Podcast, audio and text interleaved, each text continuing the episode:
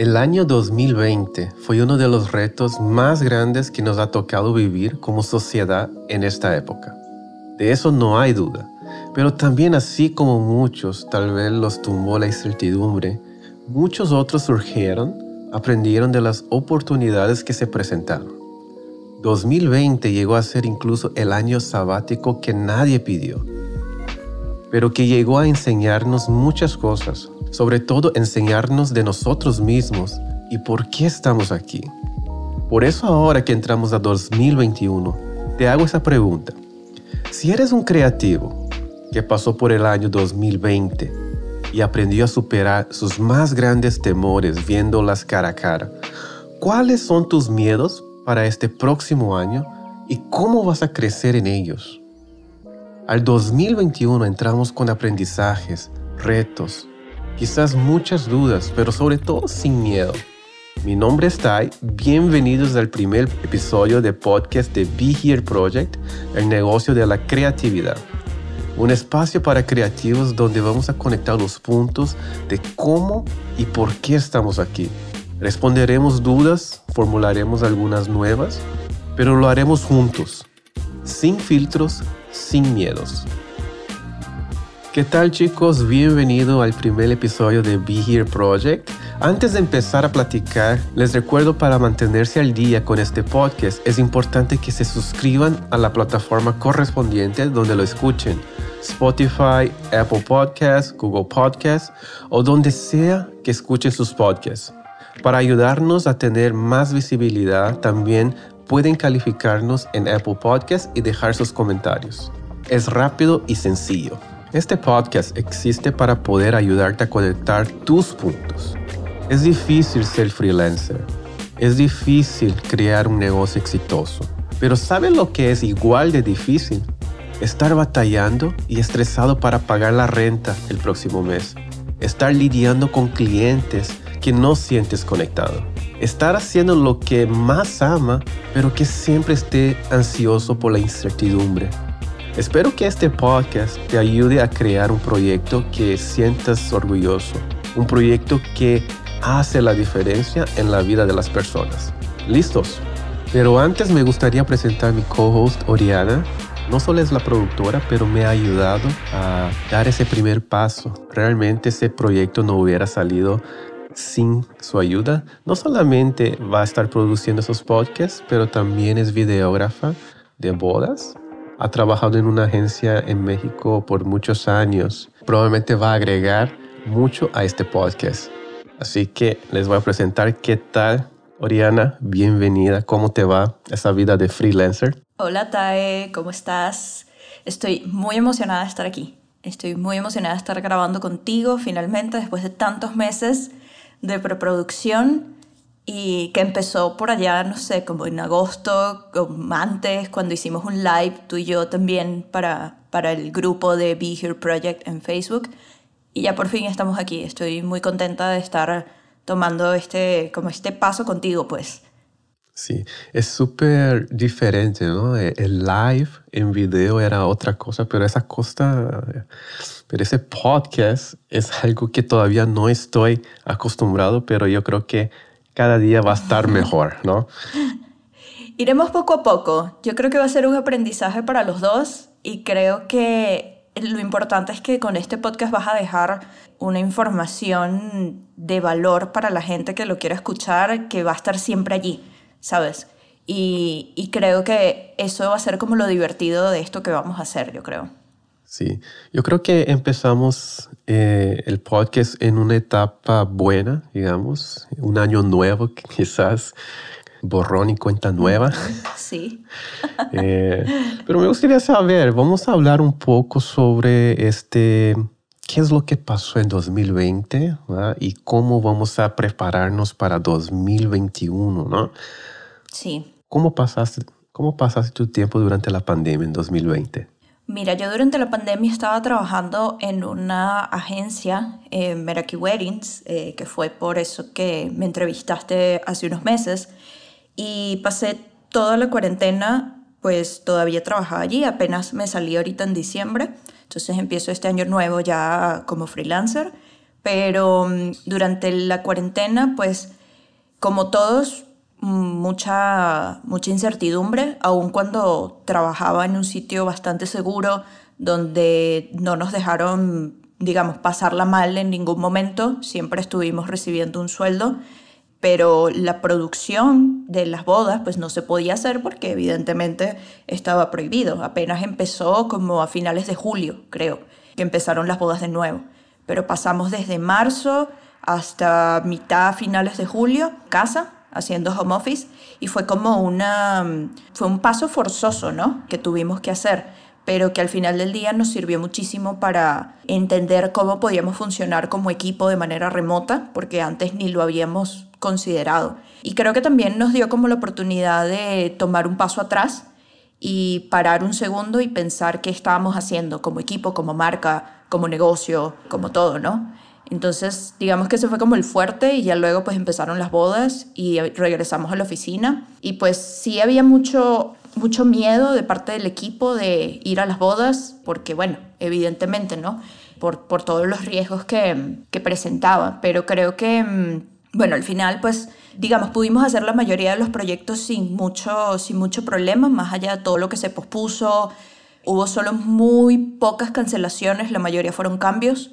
Entonces, digamos que, aunque nos tocó fuerte, creo que aún así nos dimos cuenta, más que nunca, que las bodas son un negocio que siempre puede estar allí, ¿no? La gente siempre va a querer casarse sin importar las condiciones, sin importar el momento. Y creo que eso nos lo hizo entender como muchísimo más que antes, desde que siempre, yo creo. Sí, definitivamente yo creo que cuando llegó la pandemia, recuerdo muy bien esas fases que tuve. Así, por ejemplo, la primera vez era un shock, ¿no? Cuando empezó las cancelaciones y va esa, ese ¿cómo se dice? Ese roller coaster de emociones, de incertidumbre y después lo aceptas, después quiere negarlo. Eh, después tratas de cope with it. Sí. Como tratar de ir allí a llevarle el paso. Sí, e, es, es, fue un año... Yo quiero ser un poco más positivo a pesar de todo lo negativo que estaba pasando, pero yo creo que fue una pausa quizás hasta un poco necesaria para todos, ¿no? Sí. Especialmente para, para mí personalmente, estaba en el mood de siempre estar haciendo cosas, eh, no tenía ese tiempo para parar un poquito y reflexionar un poco sobre por qué estaba haciendo eso. Yo creo que fue un momento de pausa para realmente alinear otra vez ¿no? nuestras metas, pero definitivamente fue un impacto eh, demasiado grande para la industria de la boda y continúa siendo, ¿no? Estamos ahora en 2021 y sigue esa incertidumbre, ¿no? De cuándo va otra vez reactivar las bodas y todo eso, ¿no? Y eso que en medio de la industria de bodas a nosotros, nosotros que por lo menos tú eres fotógrafo, yo soy videógrafa, pero en la agencia también hacíamos fotografía,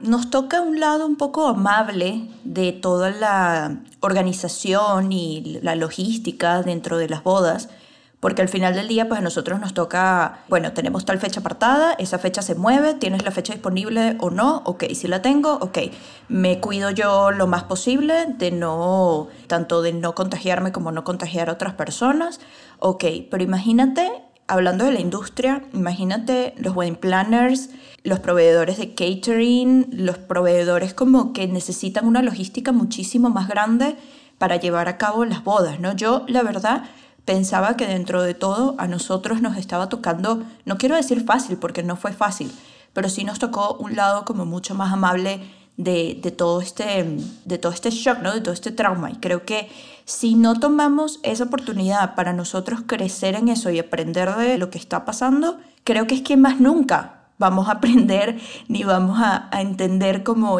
por qué estamos en donde estamos. ¿no? Creo que, que fue una pausa muy necesaria para todos, la verdad. Así es, yo creo que fue una época que realmente tuvimos que ser honestos con nosotros mismos. Fue una prueba para tu negocio, si realmente estabas haciendo bien, si realmente tu flujo o tu experiencia el cliente eran sólidos como uno había pensado, ¿no? Eh, con ese tipo de cancelaciones, con regresos de anticipo, cambios de contrato, discusiones con diferentes fechas y toda esa parte, digamos, estresante que nos afectó. Sí, que a veces uno no quiere como enfrentar. O sea, a veces cuando estás en este negocio piensas, ah, pero es que soy creativo, voy, me presento, hago unas fotos increíbles o un video increíble y pues ya, ¿no? Entonces hay cosas que de repente dejas como en una esquinita, hay aspectos del negocio que dejas como en una esquinita y dices, bueno, cuando tenga el tiempo me pongo como a mirar exactamente esto, ¿no? Como cómo está redactado mi contrato. Algo que definitivamente todos tuvimos que ver, ¿no? Totalmente. ¿Cuáles son mis políticas de cancelación? ¿Cuáles son mis términos y condiciones? ¿De qué manera estoy estructurando de una, de una manera realmente, no sé si positiva, pero sí productiva, eh, mis anticipos y mis finiquitos y regresos y no. Yo creo que ese lado como tan lógico, tan racional del negocio es algo que uno siempre quiere como tener allí como, sabes, de ladito, pero aquí nos tocó enfrentarlo cara a cara, ¿sabes? Y eso, eso pues puede ser como un impacto para cualquiera si no estás acostumbrado, ¿no? Sí, que por un lado, yo creo que el grupo de Be Here Project en Facebook durante esa época eh, fue un espacio muy interesante, ¿no? Cuando todo eso estaba pasando, eh, toda esa discusión sobre debemos de cobrar extra para cambio de fechas, debemos de permitir el cambio de fecha, cómo se hace el contrato otra vez, todas esas cosas que nunca habían pasado con nosotros, eh, tuvimos que reanalizar y reorganizarnos, ¿no? Conversaciones un poco incómodas, pero que son necesarias, que yo creo que es como el proceso natural de crecer. O sea, crecer duele, no importa si sea algo físico, si sea algo filosófico, si sea de negocio, de lo que sea. Crecer duele, eso es algo que es una verdad absoluta. Y creo que en este caso yo que estoy en el grupo podía ver los comentarios de la gente y podía ver como los posts y las preguntas que se hacían y de repente había gente que la estaba pasando muy mal porque realmente no sabían cómo proceder en ciertas situaciones. Entonces allí me pareció muy valiosa la existencia del grupo porque realmente la gente fue muy amable y se ayudaron unos con otros, ¿no? Que pocas veces de repente lo ves en este ámbito, de repente entre grupitos pequeños de cuatro o cinco amigos, pero en este grupo hay más de mil personas. Entonces creo que ahí como que salió a flote mucho la generosidad de la gente también. Sí, definitivamente. Eh, y me quedo pensando, tú, por ejemplo, los fotógrafos o las fotógrafas que tenían ese, esa imagen ¿no? de su negocio, enfrentar ahora con la pareja y hablar de ese tema que no es confortable puede cambiar totalmente la percepción de tu marca, de tu branding. Entonces, eso realmente, ese proceso yo creo que fue muy importante para reestructurar y reanalizar realmente si la experiencia del cliente, si tu negocio realmente es rentable, si es sustentable. ¿no? Entonces, yo creo que fue uno de los puntos más importantes que nosotros los creativos tuvimos la oportunidad de tener ese tiempo en 2020, por el lado positivo, ¿no?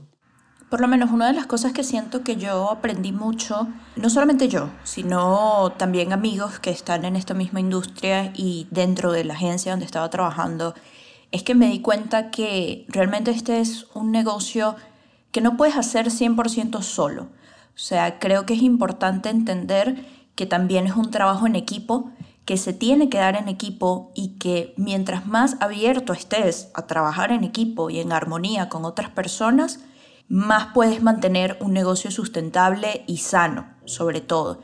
Yo te lo digo porque por lo menos yo me di cuenta que para nosotros de repente, porque éramos agencia, no nos pegó tanto los cambios, porque de repente si decías, bueno, eh, se, juntaron tres bodas en un mismo día con estos cambios, ¿no? Entonces nosotros decíamos, bueno, de repente nosotros sí lo podemos asumir porque somos un equipo grande y podemos asumir tres bodas en un mismo día, entonces prácticamente no tenemos cancelaciones.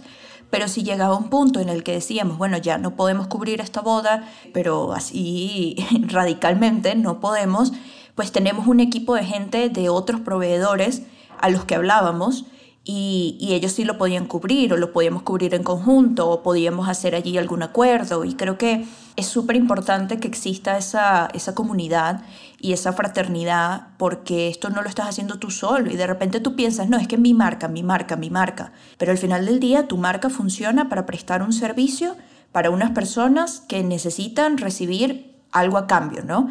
Entonces, puede que tú seas muy celoso de tu marca, pero si llega el momento y pues necesitas trabajar con otra persona a la par, una persona que tal vez siga como los mismos valores que tú y sigue un poco la misma ideología que tú, pues hazlo, ¿no? O sea, al final del día esa pareja no se queda sin su fotógrafo o su fotógrafa y recibe algo de alta calidad y tú, a ti te queda, probablemente te quede algo de eso hablando económicamente, pero además de eso, te queda, digamos, como la satisfacción de que no, no fue un problema grande asumir esta situación y que ambas partes pudieron funcionar juntas, ¿no?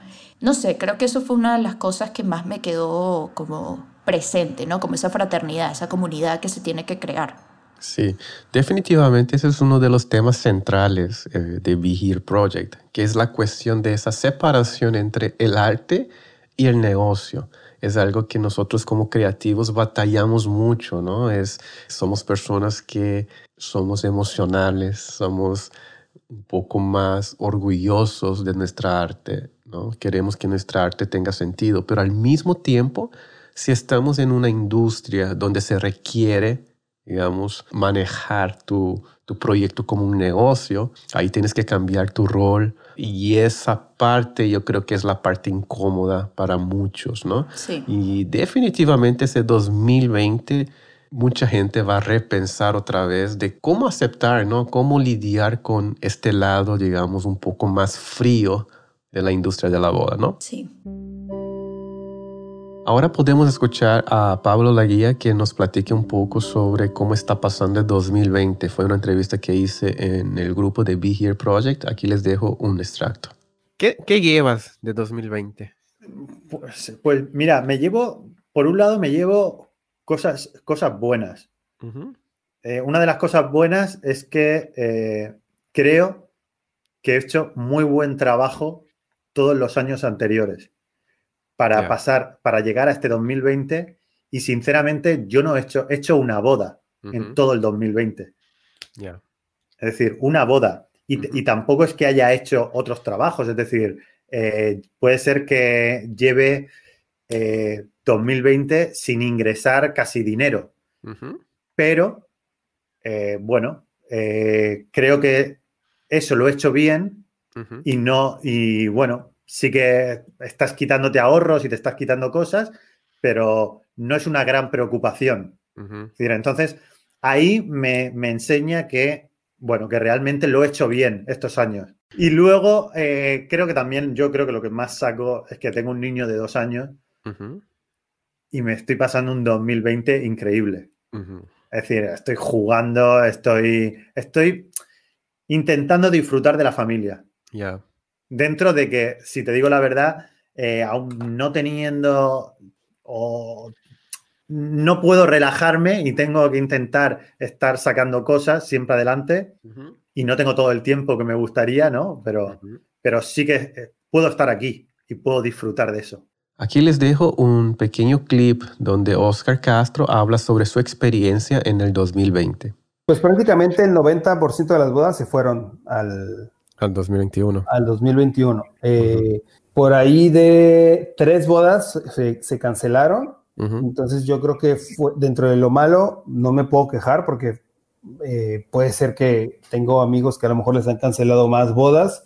De estas tres, una, sí tuve un poquito de problemas con el tema del, anticipo, aún con el contrato que especifica que, el anticipo no se regresa, pero tuve por ahí algún detallito y de las otras dos, pues simplemente pues se, cancelaron y, ahí quedó todo. Eh, eh, lo importante es que sí siguieron llegando bodas nuevas para el año que viene. Entonces, en ese sentido, eh, no me puedo quejar. Platiqué con David Josué un poco sobre esa experiencia y, la situación de 2020. Aquí dejo un pequeño clip. Hay una, una filosofía que es el círculo de influencia, ¿no? O sea, ¿qué, qué puedes hacer en tu vida? ¿Qué está en tus manos? ¿Qué es lo que está dentro de tu círculo de influencia? ¿Y qué está afuera de ese círculo de influencia? El COVID-19, el confinamiento, las, las leyes están fuera de mi influencia. Lo que está dentro de mi influencia es perfeccionar mi portafolio, perfeccionar mi speech de venta, perfeccionar mis finanzas, mejorar mi sitio web, eh, entrenarme, ahora que ha habido tanta educación. Y ahora en, el, en, esta etapa actual de, de COVID, que he acumulado tanto conocimiento en estos meses, es compartirlo. Entonces, ¿cómo lo he manejado emocionalmente esto del COVID? Yo creo que como todos, ¿no? O sea, fue una bomba que nos explotó a todos en el mismo tiempo y eso me parece tierra fértil para crecer. Mira, como bien dices, ¿no? No podemos ver el futuro, pero sí podemos decidir qué historia nos contamos. Y a partir de esa historia que nos contamos van a ser nuestras acciones. Entonces, la historia que yo me cuento, que puedo estar totalmente equivocado, pero aunque puedo estar totalmente equivocado, quiero creer esa historia y actuar a partir de esa historia que me estoy contando. Es que el 2021 va a ser un año saturadísimo de trabajo, que va a haber un exceso de, demanda y por eso yo he decidido subir mis precios y por eso yo he decidido limitar la cantidad de bodas que voy a hacer.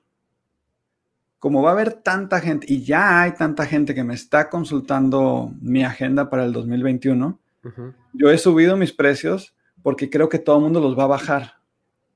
Y si todo el mundo los va a bajar por miedo, porque este, este año sufrieron y porque no tienen 15 años viendo cómo el mercado sube y baja y sube y baja y sube y baja, creo que es un momento excelente para subir de nivel, porque va a haber menos peces en ese nivel. Entonces yo voy a hacer voy a estar solo ahí arriba. Yo creo que es el, si tú quieres ser valiente y tienes un colchoncito como para poder ser valiente y tienes las tripas fuertes, sube tus precios, porque va a haber menos gente valiente que se quiera mantener en esos precios, porque pasa algo, cuando tú subes tus precios y estás solo ahí arriba, de 20 o 30 personas que me piden cotización de boda al mes, me contratan dos o una. Entonces yo digo 19, 19 clientes los pierdo, pero me quedo con uno que es una chulada. Me preocupa que el 2021 va a ser un año físicamente y mentalmente muy pesado. Entonces estoy haciendo una mejor alimentación y estoy haciendo más ejercicio y estoy sembrando nuevas maneras de mantenerme motivado y mantenerme saludable. Entonces no me quitan el sueño, pero sí me están ocupando diferentes cosas, ¿no? Yo creo que es nuestra responsabilidad cuidar nuestra salud para poder ser autosuficientes. Eso. Y el día en que no seamos autosuficientes, tener una profunda amor, un profundo amor a la vida para saber cuándo morir. Y no aferrarse y gastar recursos innecesarios mantenidos en la vida. O sea, no se trata de nosotros. Somos la humanidad. ¿Qué pasa si se muere ahorita? ¿qué, pasa si te mueres tú? No lo pongamos fuera. ¿Qué pasaría? Pues conmigo, conmigo no pasa nada porque yo voy a estar muerto. Pero lo que pasaría quizás afectaría a mi familia. Entonces, eh, es algo que sí planeo, sí pienso en esas cosas, si pienso cómo, y es parte del proceso de las finanzas personales, es algo que no entendía, pero por ejemplo, yo eso tengo muy claro. Yo le dije, Cari, si pasa algo conmigo, ustedes están bien. financieramente, financieramente. están mejor. No le digas, ustedes están mejor, porque entonces tu vida peligra. Cari puede. No, ya, ya, ya, ya, le di mis passwords, ya le dije, sabes que aquí está la póliza, si caso pase algo. Y eso nos trae al 2021. Pero antes de pasar al 2021, Oriana, si tuviera que describir el año 2020 con una palabra, ¿qué palabra utilizarías? creo que resiliencia resiliencia. Siempre tengo, siempre tengo una, un problema con cómo se escribe esa palabra. Es resilien, resiliencia. Resiliencia. Resiliencia. Tú, tú, tienes que saber más que yo. Así que... siempre, te lo juro, siempre pienso en la palabra y siempre tengo un problema, pero resiliencia, dice, dice Google. Eh, la resiliencia o entereza es la capacidad para adaptarse levemente con resultados positivos frente a situaciones adversas. Así es, increíble. Yo creo que para mí definitivamente resiliencia es una palabra que va mucho con 2020, eh, voy a dejar retos. Ok. ¿Para mí? Para mí. Para ti. Para mí. Uno, aprender a pronunciar la palabra resiliencia. Sí. Ese es para mí. Una pregunta. Dime. ¿Tienes alguna fobia o qué es lo que te da miedo, Oriana? Ay, ¿qué me da miedo? Me da miedo la soledad. Me da miedo estar sola. Me da miedo la soledad. Sentirme sola, no estar sola. Ok. Me da miedo la inestabilidad, eso sí, uff, 100% me da miedo. Siempre tengo que estar en- como parada en un sitio seguro. Por lo que, bueno, 2020 evidentemente fue, fue difícil, ¿no? Pero sí, me da mucho miedo la inestabilidad y la soledad. Creo que es como, son como mis talones de Aquiles. ¿No tenés así miedo de, de insectos o de altura? Um, ¿Eres buena para matar cucarachas? sí, sí. Soy buena Ok. ¿Altura? Altura sí me da un poco más de miedo, la verdad. Sí, de repente, mm, ¿sabes qué? Yo creo que eh, eh, por el tema de lo que te digo de la estabilidad, que me da miedo estar inestable. A mí me da miedo como salirme de mi centro de gravedad. Entonces, cosas como, por ejemplo, una montaña rusa la puedo tomar. Subir un edificio muy alto, tipo de estos que ves como desde arriba, o sea, no sé, que va subiendo en el elevador y así, no me da miedo.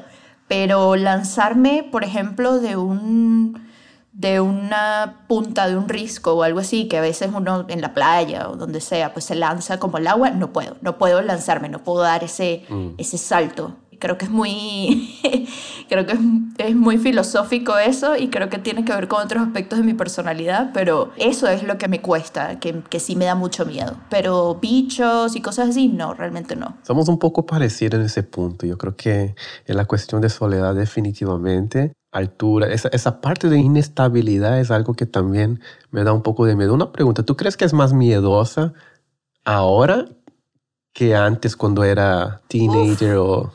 Sí, 100%. ¿Por qué será, verdad? Es como que ahora pienso en todas las posibilidades de cosas que pudieran pasar, todas las consecuencias que pudiera tener por X, Y, Z, y digo, no, no, prefiero quedarme aquí tranquila, sin problemas, y yo estar aquí segura, ¿sabes? Sí. Hice una pregunta interesante en el grupo de Be Here Project de este año, comenzando, y pregunté sobre los miedos. ¿no? En ese instante, ¿qué es lo que te preocupa ahorita que estamos empezando en 2021, todavía en el medio de la pandemia? Mm, creo que me preocupa mm, saber manejar mis finanzas. No sé, no sé si es porque soy de repente muy optimista, que pienso que trabajo va a haber.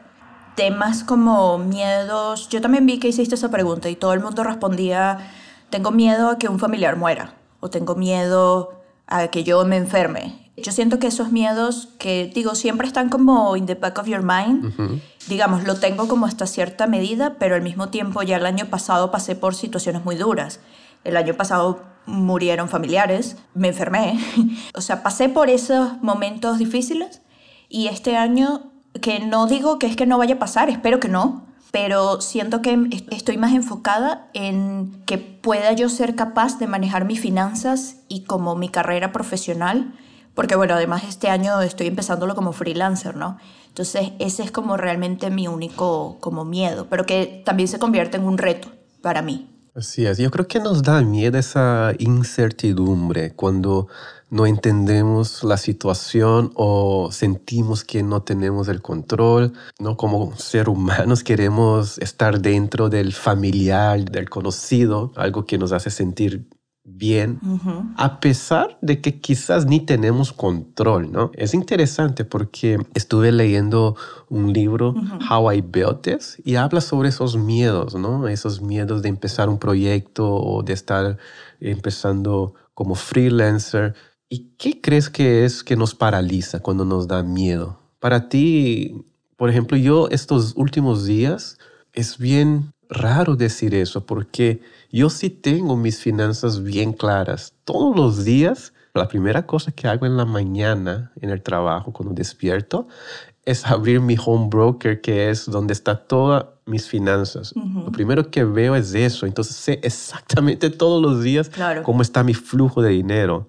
A pesar de eso, yo tengo esa preocupación de qué va a pasar mañana o eso. Yo no sé si eso es un poco de exageración de mi parte no tener tanto preocupación por esa parte, pero no sé si es una mezcla de un miedo inexistente o si yo sé dónde quiero llegar y estoy un poco apurado, quiero llegar a la meta un poco más rápido, ¿no?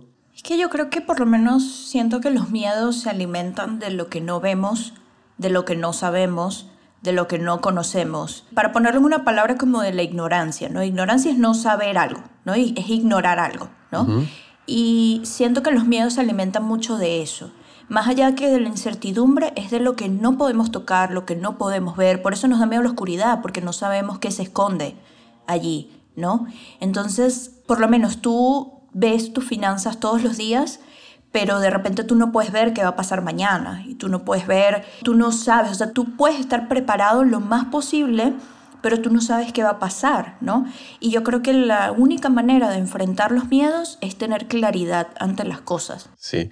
O sea, es entender, es investigar, es poder ver a la cara como lo que te asusta. Entonces, de repente, si a mí me da miedo poder controlar mis finanzas, pues yo tengo que ser un poco más como tú y tengo que poder tenerlas al día y tengo que verlas todos los días, ¿no? Y allí le voy a ir perdiendo el miedo. De repente me van a nacer otros miedos, pero yo personalmente no puedo dejar que eso me abrume, porque de repente eso es también como una gasolina que me ayuda como a a ir hacia adelante. Yo creo que sobre todo en un aspecto como creativo, de repente la gente que trabaja, no sé, en el área de ingeniería o, de, o que son abogados o que son doctores o algo así, saben como muy bien cuál es el camino que tienen que seguir para llegar a ciertos lugares, profesionales, físicos, como sea.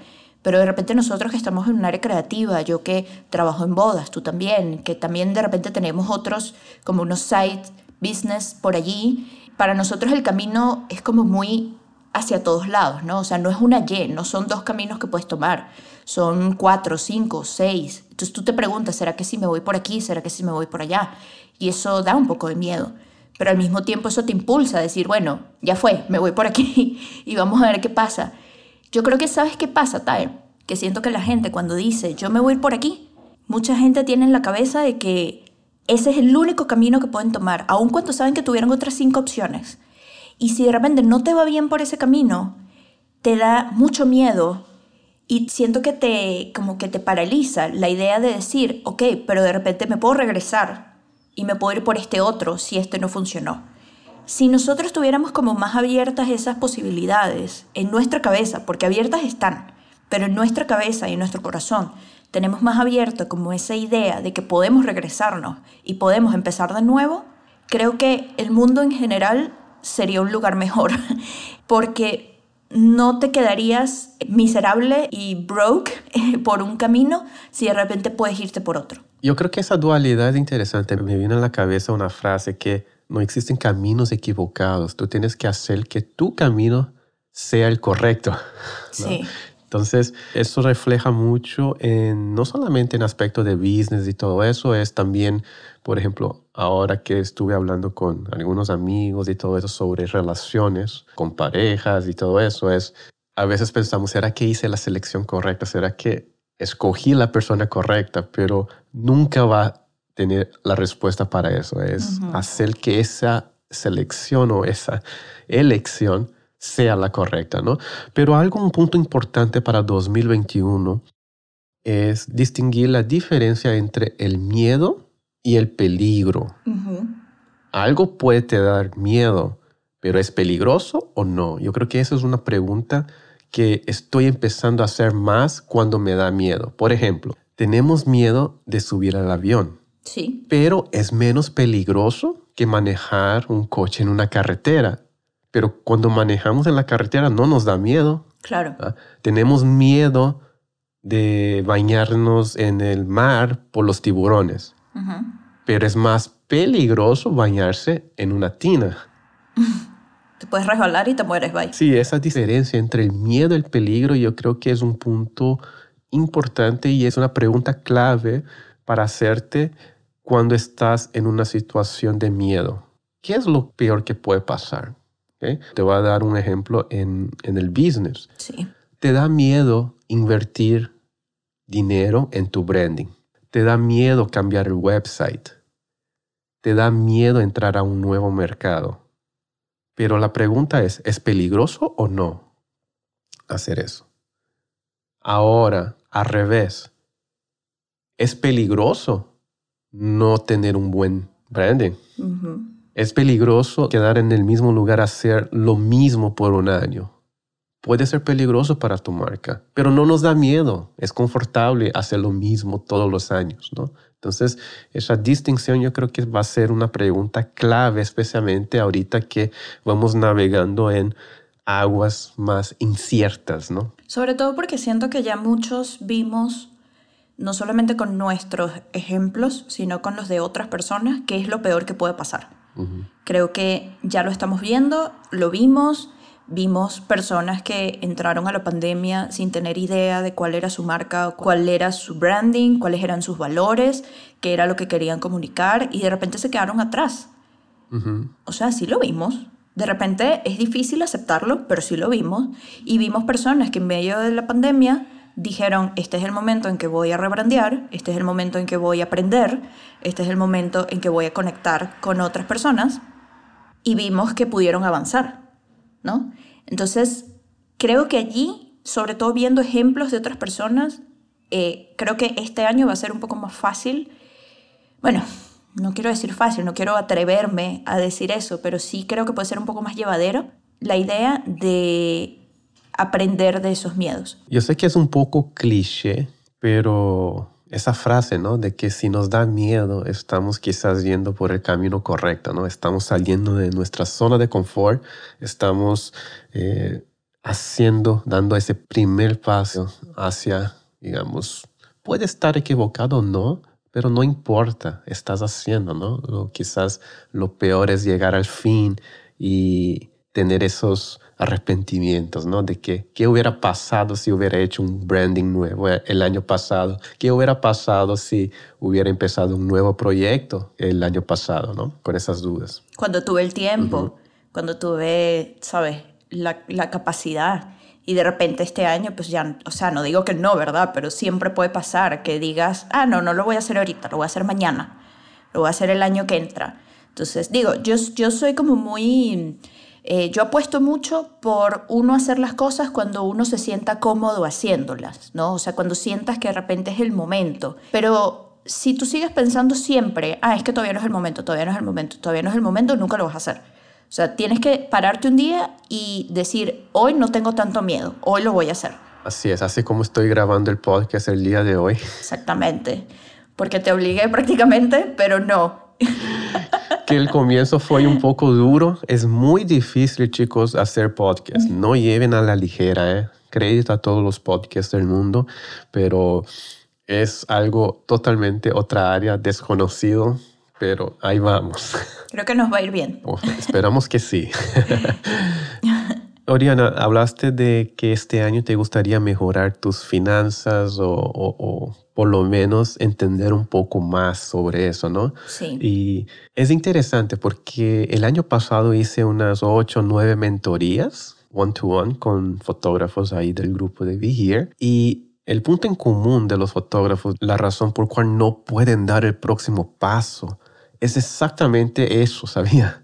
Eh, todos quieren cambiar de mercado, todos quieren cobrar un poco más, todos quieren tener mejores clientes, pero al final del día es, ¿está preparado tu business o estás preparado tú como persona para dar ese paso? Sí. Y ese paso a veces se requiere de recursos, de tiempo, es un trabajo duro, ¿no? Sí, no puedes pedir más sin tú de alguna manera dar más, a menos que hayas pedido menos de lo que das antes, ¿no?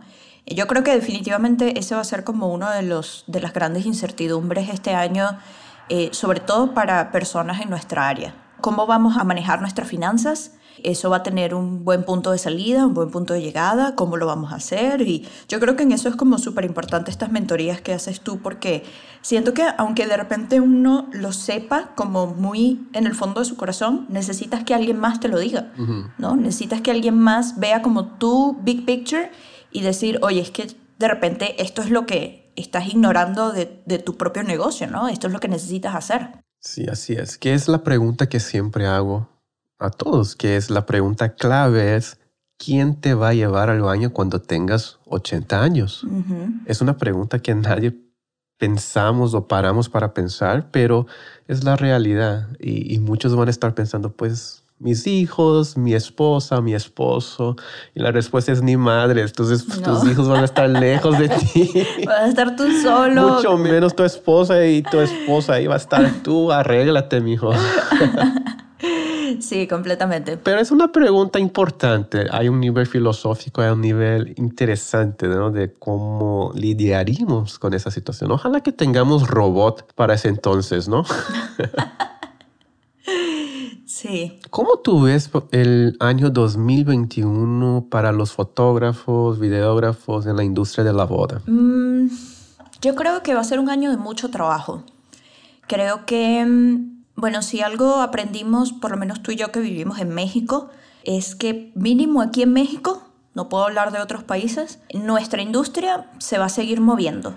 La gente se va a seguir casando toda la gente que de repente pospuso sus bodas del año pasado a este año van a hacer hasta lo imposible por hacer sus bodas. Así las hagan con 20 personas, con 10 personas, en el patio de sus casas, en donde sea.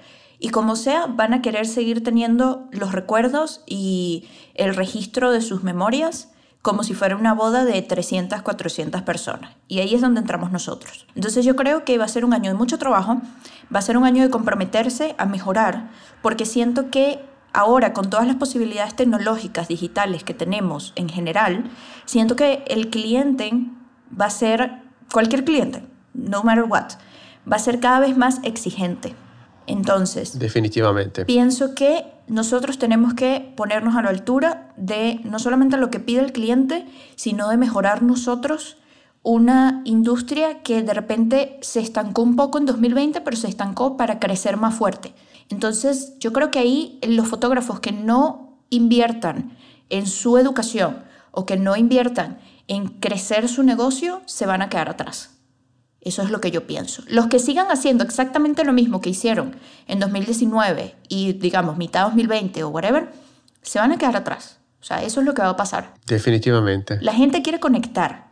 Venimos de un año en el que literalmente no podíamos tocarnos. Y todavía es muy difícil que llegues y le des un abrazo a tus amigos, a tu familia. Es difícil. Y va a tomar tiempo volver a tener esa seguridad.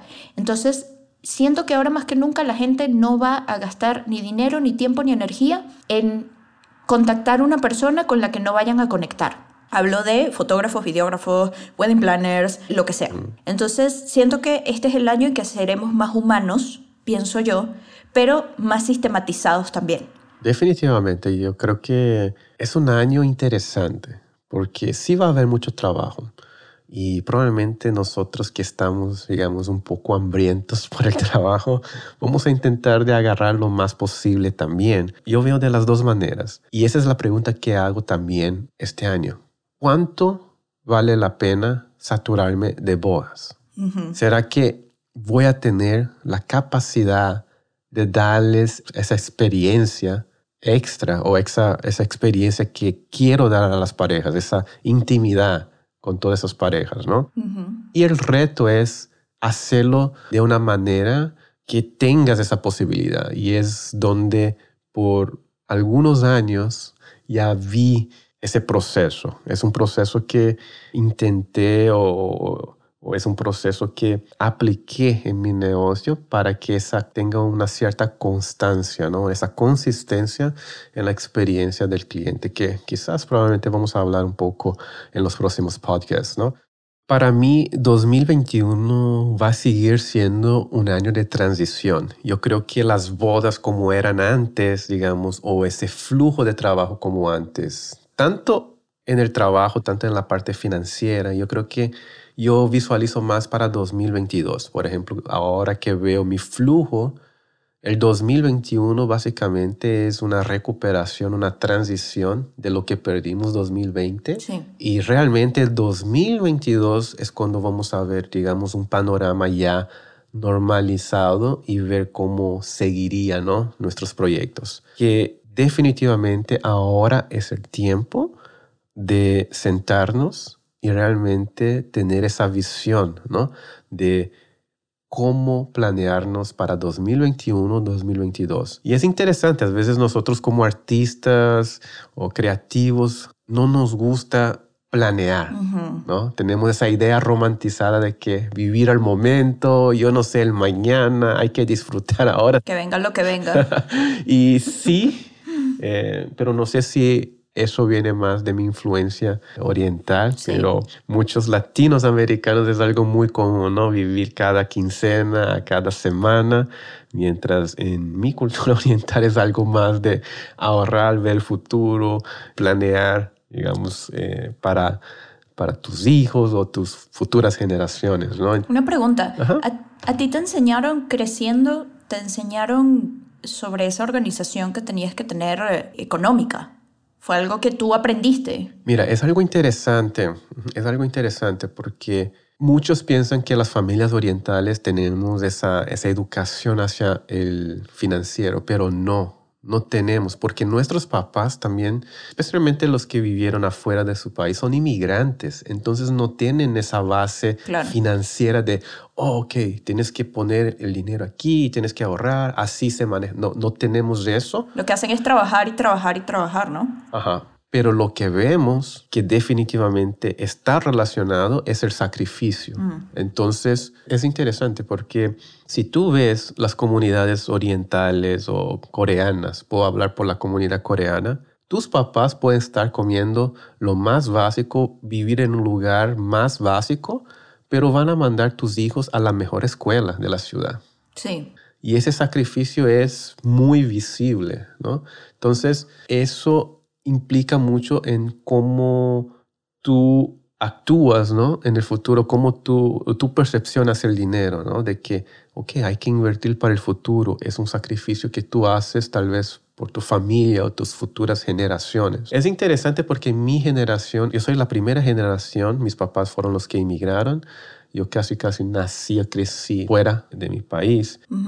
Hay dos tipos. O te quedas mal educado que simplemente te no quisieron dar esa parte real y cruda de la realidad y te dieron todo lo mejor y realmente no tienes esa conciencia o, o ciertas personas que, por ejemplo, yo todavía siento esa responsabilidad de cuidar a mis padres. Claro de que el sacrificio que ellos hicieron, yo tengo que regresarlos, ¿no? Claro. Entonces, más o menos eso, pero no, no creo que nadie me sentó y dijo, Tai, así tiene que ser. De hecho, aprendí finanzas personales hace cinco años, cuatro años, y eso que estudié economía en la universidad. Es que yo siento que en la universidad eh, realmente, bueno, dependiendo, ¿no? De la universidad, dependiendo de tu carrera, pero yo siento que, que no, no nos dan ni en el colegio ni en la universidad nos dan la educación necesaria para nosotros poder llevar nuestras finanzas personales. Prácticamente nunca, o sea, nunca, nunca lo he visto. Nadie me ha dicho, oye, en la universidad aprendí a llevar mis finanzas. No, o sea, es algo que tú ves en el día a día. Pero bueno.